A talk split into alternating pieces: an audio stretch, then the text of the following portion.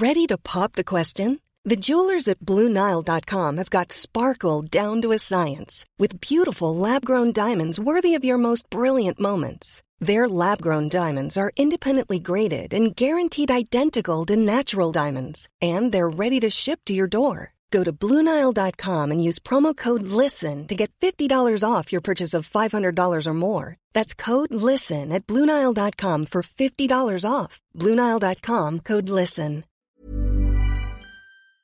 Au revoir est un podcast consacré au deuil périnatal. Le deuil périnatal, c'est le fait de perdre son bébé durant la grossesse ou quelque temps après sa naissance. Par conséquent, les épisodes de ce programme abordent des questions sensibles et douloureuses. Avec mes invités, nous parlerons notamment de fausses couches, d'interruption médicale de grossesse, de mort in utero ou encore de disparition d'un enfant de quelques jours ou quelques semaines. Assurez-vous de pouvoir écouter les épisodes dans de bonnes conditions. Et surtout n'oubliez pas, dans le mot deuil, il y a certes le D de décès, mais il y a aussi le E d'espoir ou le I qu'on retrouve dans le mot vie. Je vous souhaite une bonne écoute. Pour moi, le deuil périnatal, c'est la perte d'un bébé au moment où il devait apporter de la joie dans notre vie. Que ce soit euh, quand le bébé est pas encore né ou qu'il soit né de quelques jours, euh, quelques semaines, ben ouais, voilà, il apportait de la joie et en fait que ce soit par une maladie, par euh, quoi que ce soit qui soit passé dans le ventre, ça a interrompu cette joie en fait, ce bonheur. Et ouais. Bon ça c'est la version un peu romancée. euh. ouais. Mais c'est ça, enfin pour moi c'est ça, c'est c'est un truc qui te tombe dessus. Un truc triste qui te tombe dessus alors que ça devait être un truc joyeux. Un truc plein de bonheur. Un petit nuage. Tout doux, tout moelleux, douillet. euh, où seuls les gros nuages sont les euh, sont euh, sont les, nuits écourtées, les sommeils. voilà. C'est ça pour moi. Enfin, c'est comme ça que je le vois.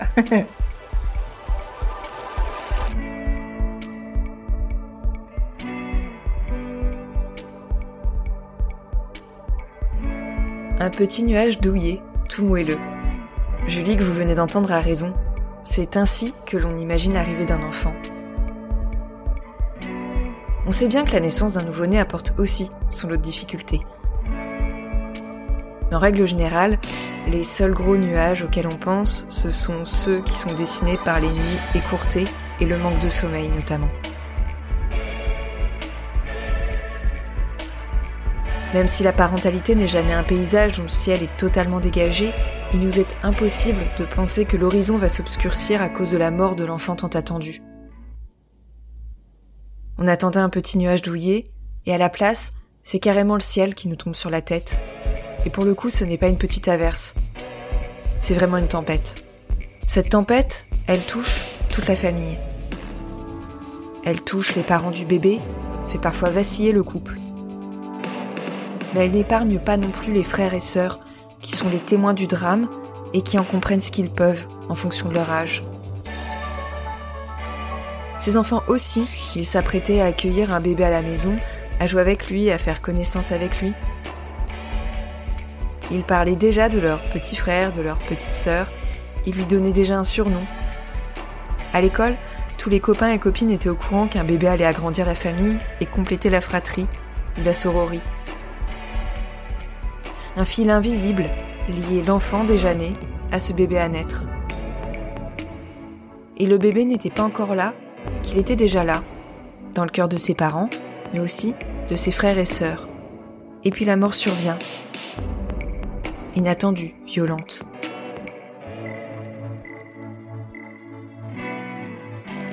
Violente, elle l'est pour les parents. Violente, elle l'est également pour l'enfant, qui est déjà là. Et le temps passe, et parfois d'autres enfants viennent agrandir la famille. Un lien se crée également grâce à des rituels entre le bébé qui n'est plus et celui qui est né ensuite et qui un jour sera en mesure de connaître l'histoire familiale.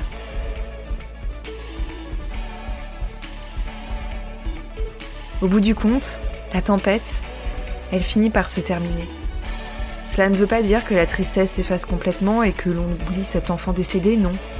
Au contraire, il a toute sa place dans la famille. Mais un vent un peu plus doux, un peu plus léger, balaye les gros nuages qui se dissipent peu à peu.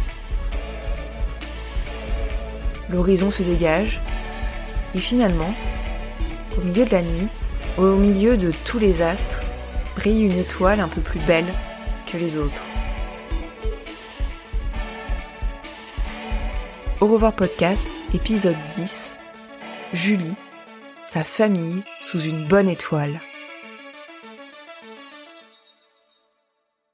Dans ce nouvel épisode, c'est la voix de Julie que vous allez entendre. Julie est en fait la première personne qui m'a fait découvrir la dure réalité du deuil périnatal. Nous sommes alors en 2016. Un peu par hasard, je tombe sur son compte Instagram dans lequel elle publie des photographies de son quotidien et de sa grossesse. Parce qu'en juillet, cette maman d'une petite Lina, âgée de bientôt 4 ans, s'apprête à donner naissance à un second bébé. Mais ce bébé, ce petit Edgar, décède in utero à la toute fin de la grossesse. 18 mois plus tard, c'est moi qui suis confrontée à la violence du deuil périnatal.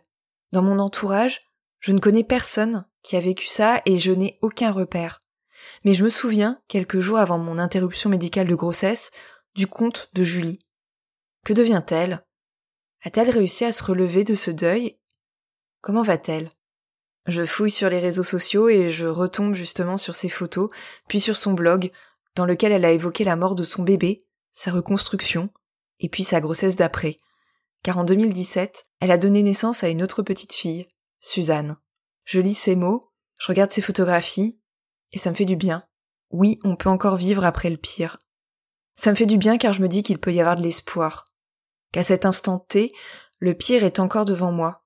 Je ne vais pas bien du tout, je suffoque, mais un jour j'irai peut-être mieux. Les mots de Julie résonnent en moi et me portent. Alors je lui écris et je lui dis merci.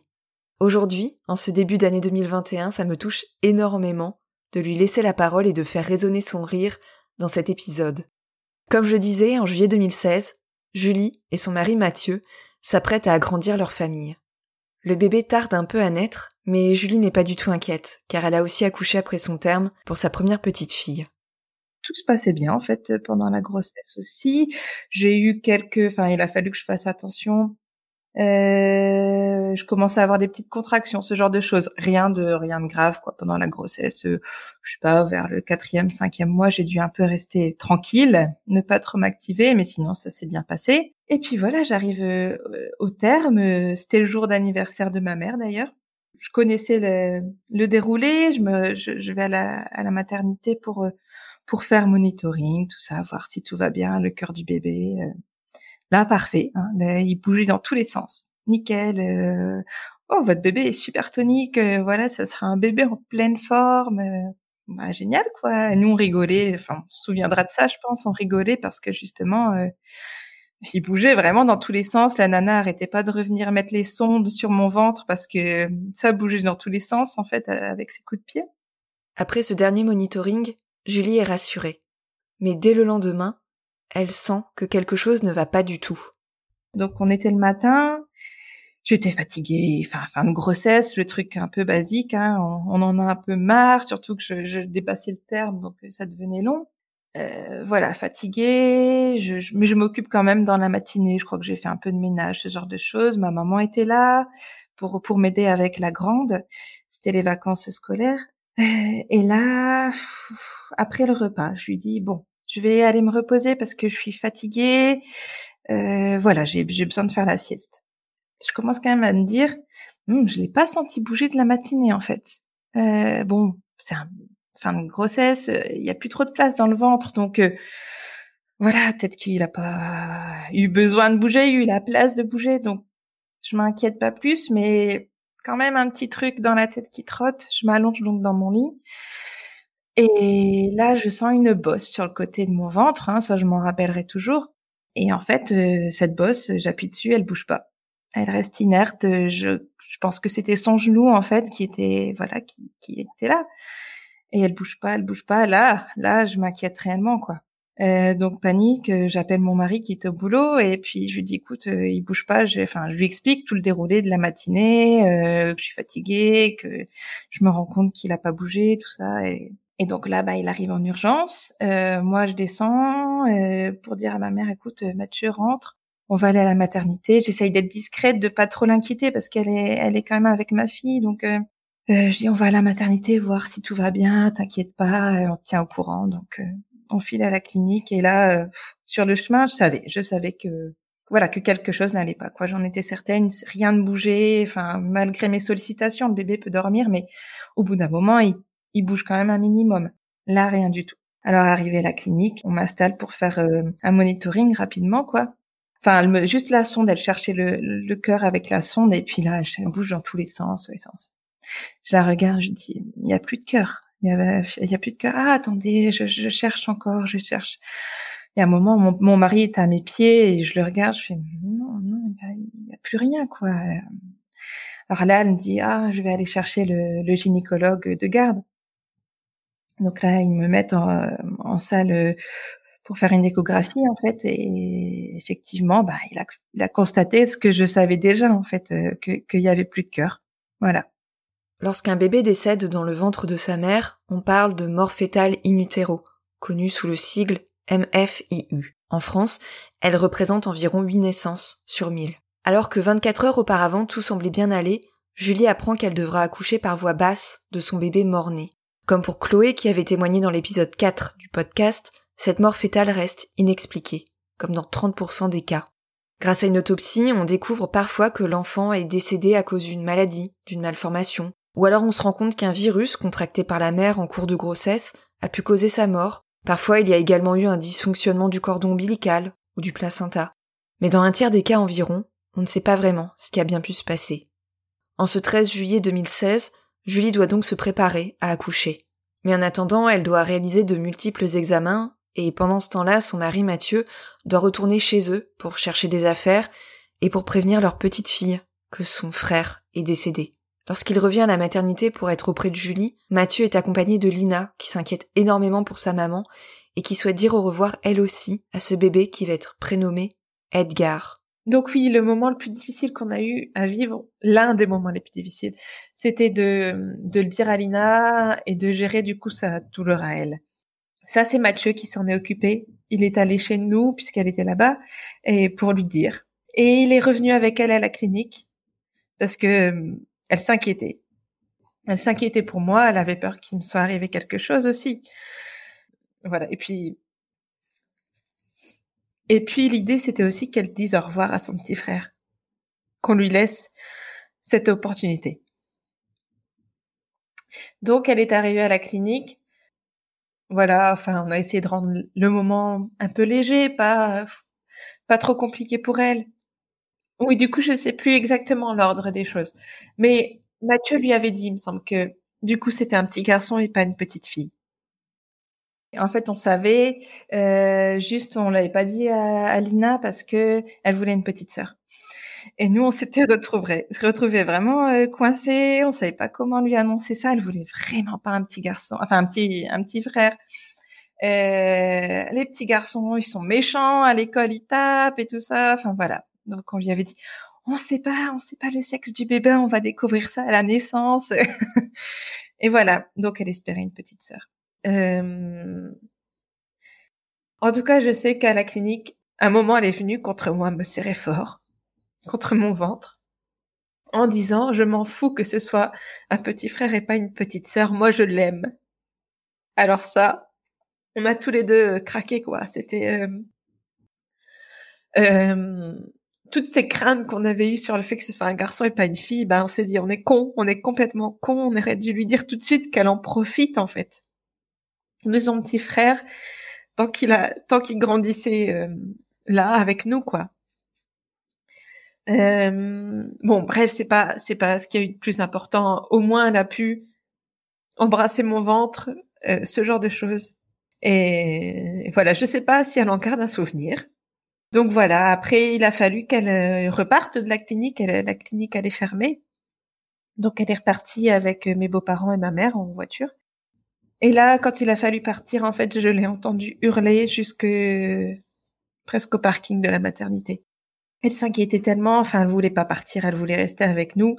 Et ouais, elle, pleurait, elle hurlait, elle, elle s'accrochait au mur, aux portes pour ne pas partir, en fait. Ça, c'était aussi déchirant.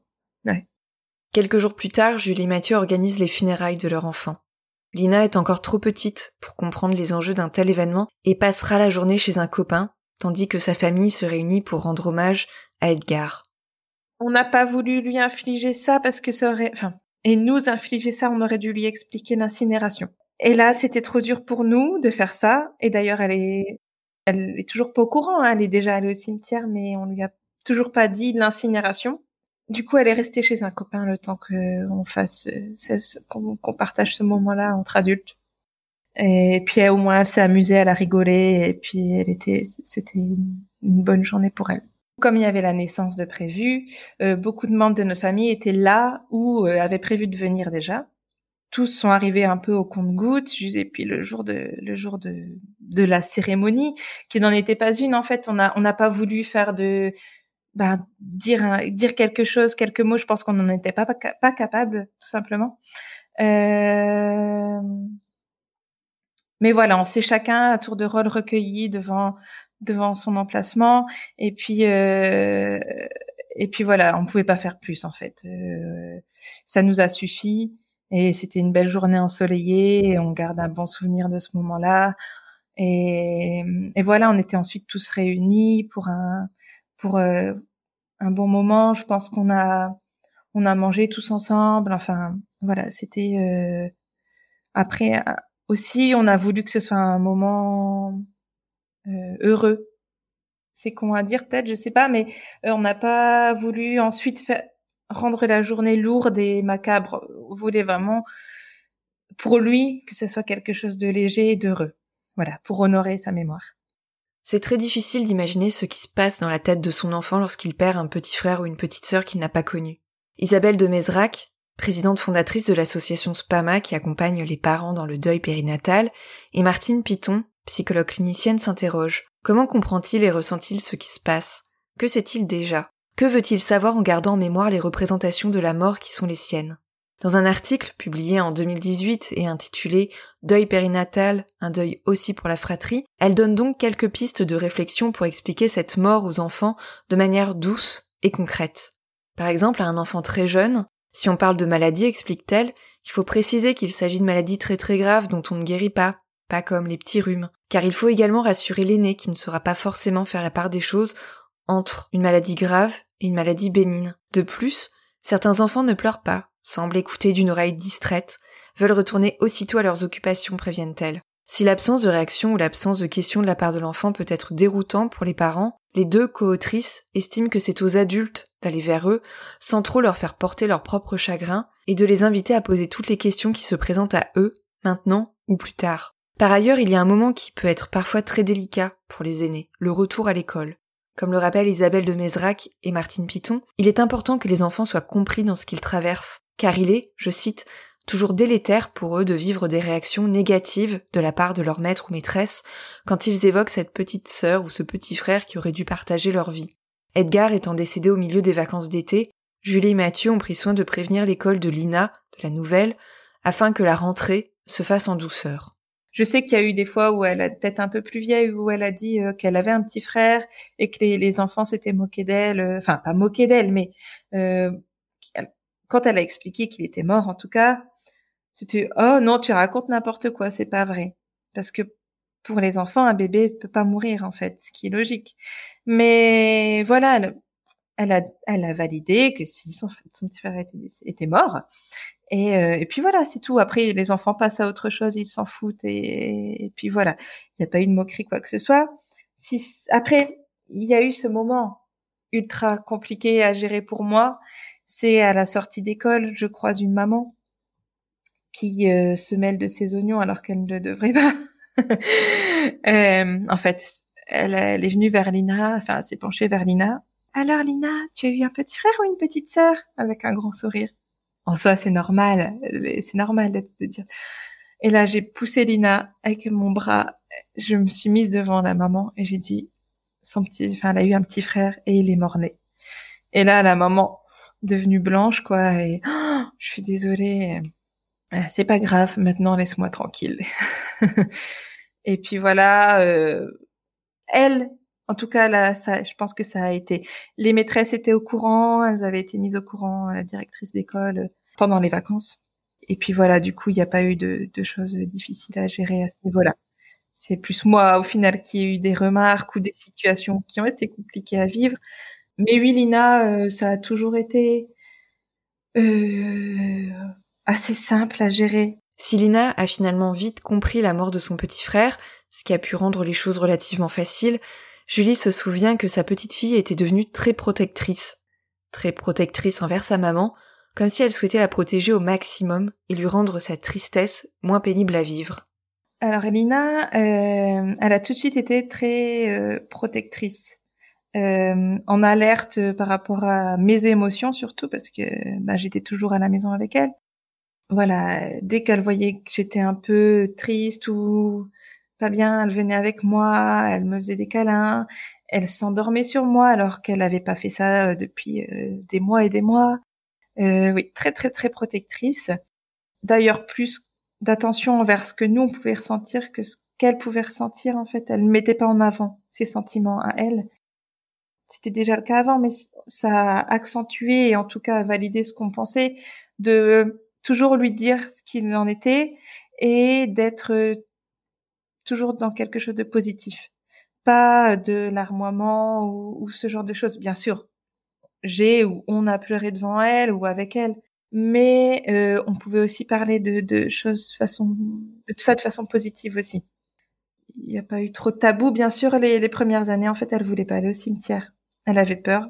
D'après ce que j'ai compris, elle pensait qu'il y avait des morts, comme des morts vivants dans le cimetière et qu'elle pouvait les voir. Enfin, c'était trop flou pour elle. Et puis voilà, ça fait deux ans maintenant qu'elle vient, qu'elle accepte de venir et puis, et puis voilà.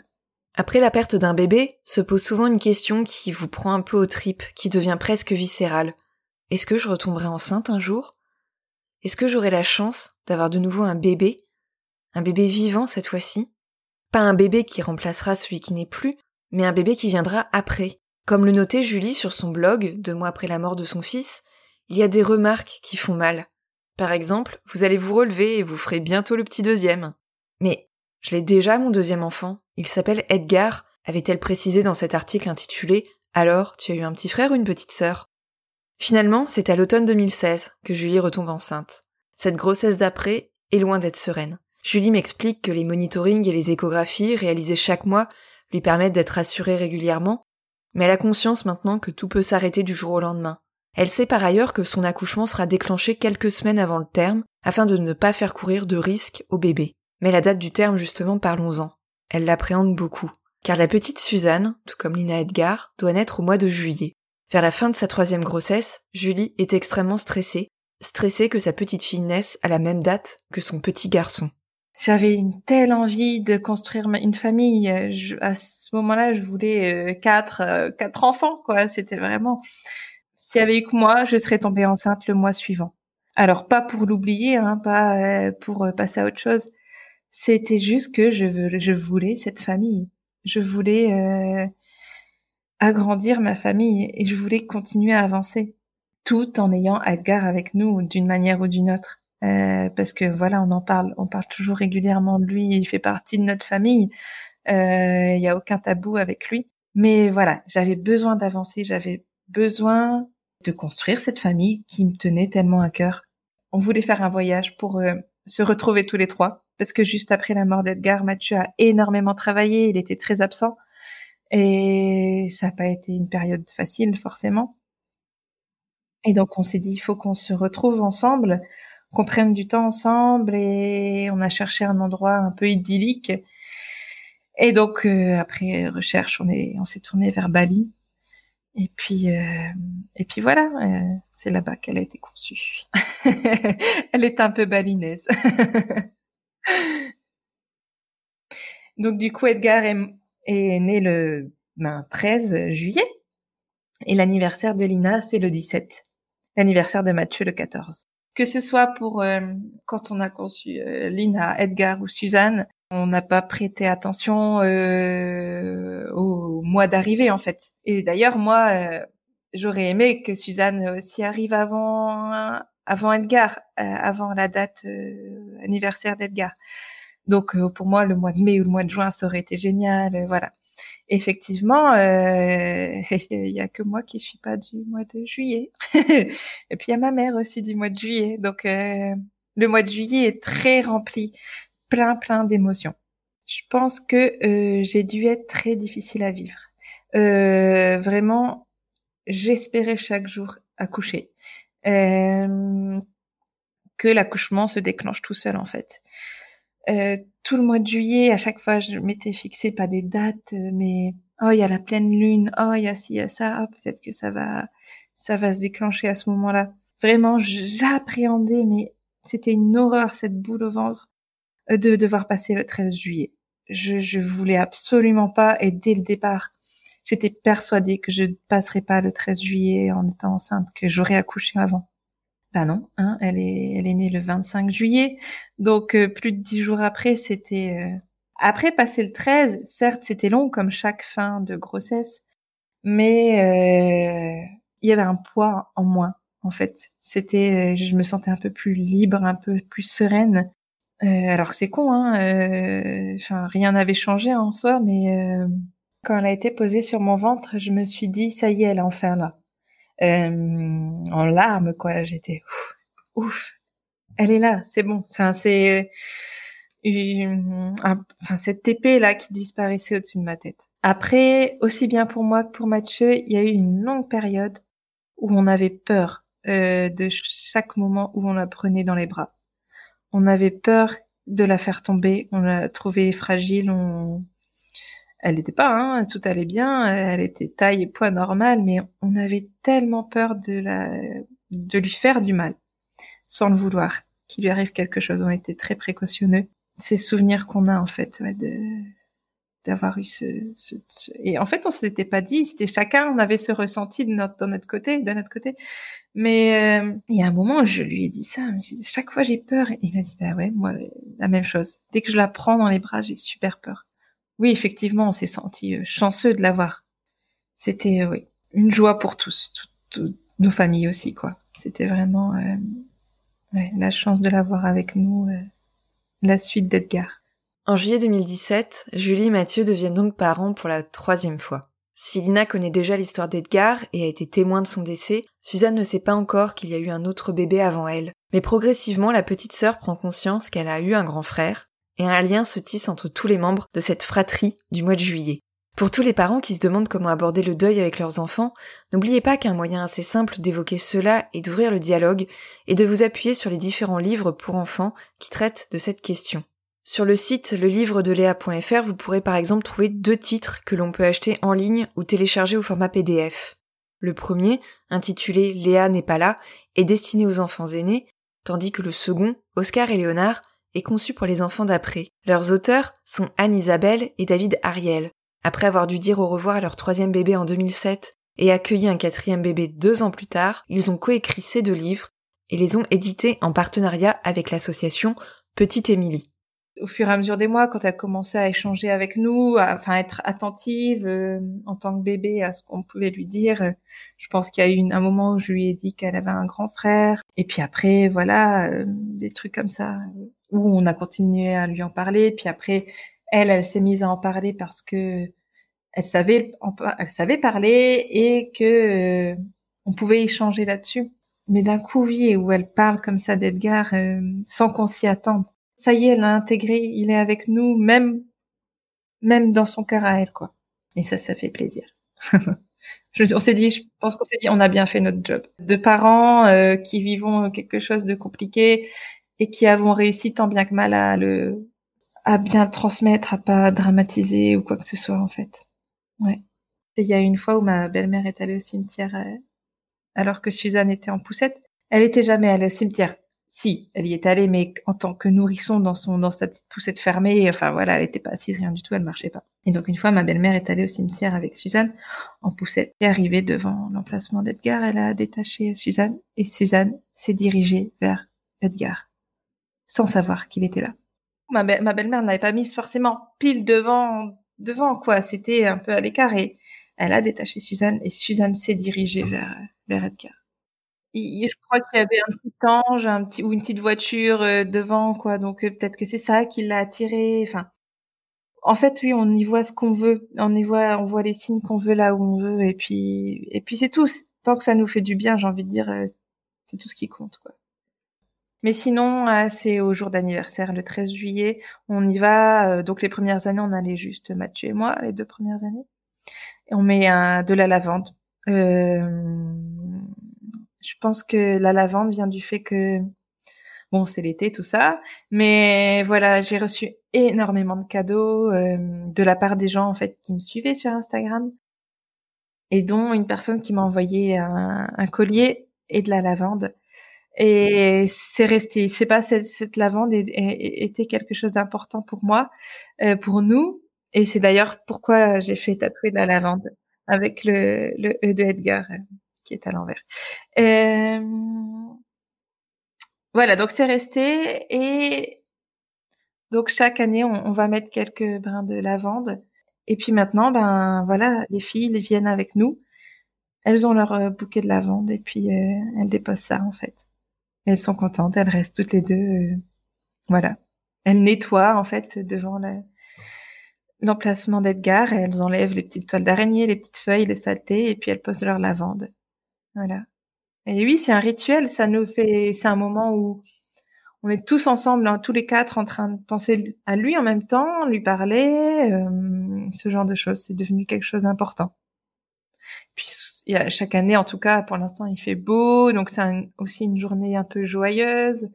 C'est la journée en commémoration d'Edgar, et puis euh, moment à la fois triste et joyeux. Julie a un rire et une bonne humeur communicative, mais c'est aussi au milieu des rires qu'elle est capable de pleurer lorsqu'elle évoque sa deuxième grossesse, ou de dire que si elle veut prendre la vie du bon côté, avoir traversé un tel deuil, eh bien ça fait encore très mal. Le deuil périnatal, c'est aussi une affaire de couple. Et Mathieu met un point d'honneur à chérir la vie et à entraîner Julie dans son sillage. C'est donc main dans la main qu'ils ont essayé d'avancer sur ce chemin depuis le décès d'Edgar. Julie va vous en dire un petit peu plus dans l'extrait suivant enfin, on s'est vraiment tourné vers l'idée d'être heureux, euh, de se tourner vers le bonheur, de ce qui n'empêche pas les larmes, hein, euh, bien sûr, mais euh, que pour lui, il fallait ne pas ruminer, ne pas sombrer.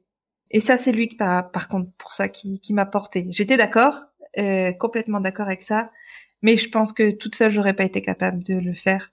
Et là, on a été vraiment très, très proches, très fusionnels pour tout ça on s'est porté l'un l'autre et c'est lui qui a engagé ce chemin-là. Pour en parler, pour le fait d'être libre par rapport à cette question, c'était normal pour nous en fait. On s'est pas vraiment posé la question. C'est vrai que bah, l'histoire de chacun aussi fait que tu décides les choses différemment et c'est là qu'il faut être très fort et, et se souder l'un l'autre parce que sinon ça te détruit quoi. Ce que je dis généralement aux gens qui m'écrivent, parce que du coup j'en ai pas mal, euh, comme je j'ai rendu public notre histoire, hein, euh, j'ai pas mal de gens qui viennent vers moi chaque année et euh, ce que je dis toujours c'est d'être soudé vraiment fort, le couple que le, couple soit soudé l'un à l'autre, qu'ils se disent tout, tout, tous ses sentiments, tout ce qu'il peut ressentir, tout que chacun parle. Vraiment, il faut se parler, toujours, toujours se parler. Euh, rien se cacher, ne pas avoir honte de ce qu'on peut ressentir, pas avoir peur, voilà. Ça, c'est ultra important. Ce chemin sur lequel Julie Mathieu avance, c'est un chemin qui est certes sinueux, mais sur lequel on essaie d'être heureux le plus possible. Pour cela, on veut profiter des petits bonheurs, on veut parler librement de ses émotions, ou de cette histoire familiale qui est loin d'être simple, pour rendre hommage à ce bébé qui n'est plus, bien sûr, mais aussi pour ses deux sœurs. Comme vous le savez maintenant, dans la famille de Julie, il y a Lina, Edgar et Suzanne, ses trois enfants du mois de juillet, mais il y a aussi son mari du mois de juillet, Mathieu. Julie, elle, elle est née au mois de décembre. Mais c'est quand même drôle de se rendre compte que Julie, ça ressemble un peu à juillet, non? Comment ne pas voir dans ce heureux hasard que les astres étaient alignés et que décidément, une bonne étoile veille sur cette jolie famille? Alors merci Julie d'avoir accepté de témoigner et d'avoir partagé avec nous ton histoire, qui est aussi celle de Mathieu et de tes trois enfants. Merci d'avoir échangé avec moi fin 2017 et début 2018 quelques messages quand je me suis pris la violence du deuil périnatal en pleine figure. Ça m'a fait du bien que mon chemin croise virtuellement le tien. J'envoie toutes mes pensées à ton petit Edgar, mais aussi à ses sœurs, Lina et Suzanne. Si vous souhaitez en savoir plus sur Julie, n'hésitez pas à aller faire un tour sur son compte Instagram, Julie-du-bas, Malislon, M-A-L-Y-S-L-O-N.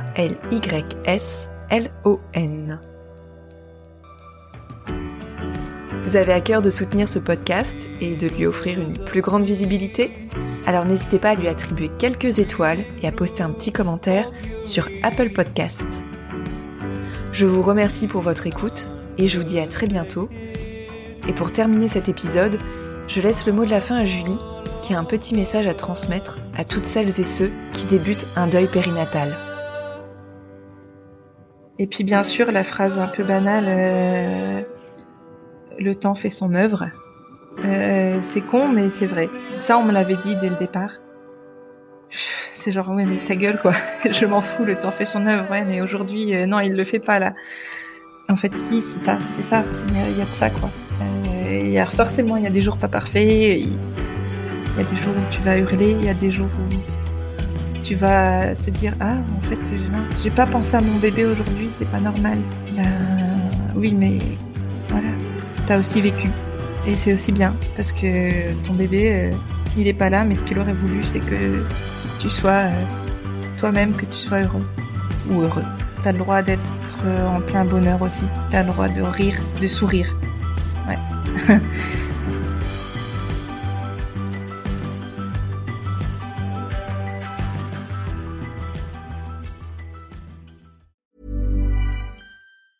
A lot can happen in three years, like a chatbot may be your new best friend. But what won't change? Needing health insurance. United Healthcare Tri Term Medical Plans, underwritten by Golden Rule Insurance Company, offer flexible, budget friendly coverage that lasts nearly three years in some states. Learn more at uh1.com.